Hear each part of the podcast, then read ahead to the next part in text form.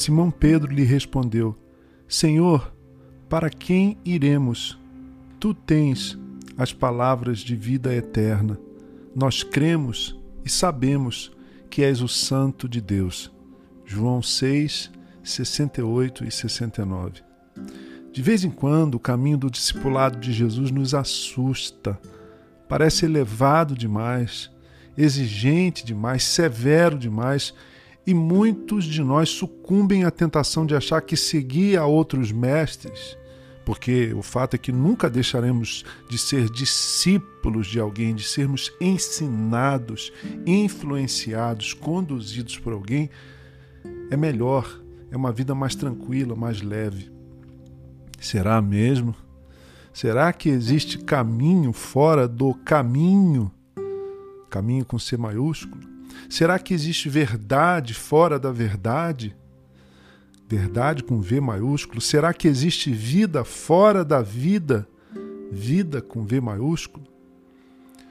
Os primeiros seguidores de Cristo se depararam com essa encruzilhada: continuar seguindo a Cristo e abraçar as suas exigências ou desistir para uma vida supostamente mais leve. Mas a grande verdade, a solução para essa crise, nos é revelada pelas palavras de Simão Pedro diante do confronto que o Mestre lhe faz. Para onde iremos nós? Para onde? Para onde iremos fora do caminho? Onde caminharemos se só o Senhor é o caminho?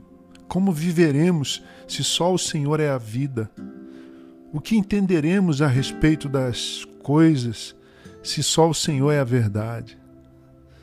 Talvez você esteja vivendo algo semelhante a Pedro e os demais discípulos, os primeiros, os iniciais, aqueles doze. Jesus exige muito, isso é fato. Suas palavras, seu ensino, seu projeto de vida é elevado, soa e parece até severo. E aí o caminho se revela muito estreito. Nós temos que escolher perdoar, escolher partilhar, escolher amar, amar e depois de amar e amar, amar novamente. Temos que viver para Deus e para os outros e não para nós mesmos. O perdão é melhor que o ressentimento, a partilha é melhor que o egoísmo, a fé é muito melhor que a dúvida. Mas convenhamos, tudo isso é muito difícil, exige demais de cada um de nós.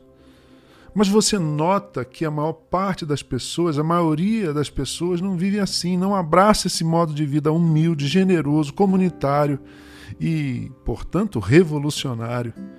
A maior parte dos que nos cercam não sabem o que é perdoar, dividir, importar-se com o sofrimento do outro. Cada um na sua, eles dizem, cada um na sua. Cada um por si, acreditam. Olho por olho, repetem com um tom até religioso, olho por olho. E olho por olho, o mundo vai se tornando cada vez mais caolho, pior, cada vez mais cego. Pedro tem razão, irmãos e irmãs. Para onde iremos, Senhor?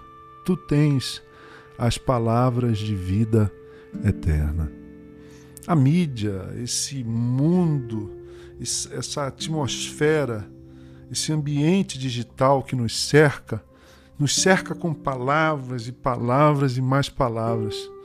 O que não nos falta é discurso conversa enganosa daqui, conversa enganosa de lá, conversa fiada, conversa para boi dormir, como dizia minha avó. Jesus não. Ele sabe do que fala. Ele é o que fala. Ele sabe o que é a palavra e o que é a vida, porque ele é a palavra, porque ele é a vida, e portanto só ele tem, como Pedro reconhece, as palavras de vida eterna palavras, ensino que produzem vida e vida eterna, vida para a eternidade. Palavras que nos ensinam como viver de verdade, como ser gente de verdade, como gente de verdade deve ser. Ah, querido e querida, não caia nessa conversa de que seguir a Cristo é difícil. Na verdade, não segui-lo é que é difícil. Não segui-lo é não viver. O caminho do discipulado cristão é árduo? Sim, Mas muito, muito pior é o caminho dos que são discipulados pela ilusão do mundo, pela sedução da sua natureza humana, da sua carne, pelo engano do diabo. Pense nisso nessa manhã. Escolha as palavras de Jesus, porque só Ele tem palavras de vida eterna. Eu sou Gerson Borges e essa é a meditação do dia.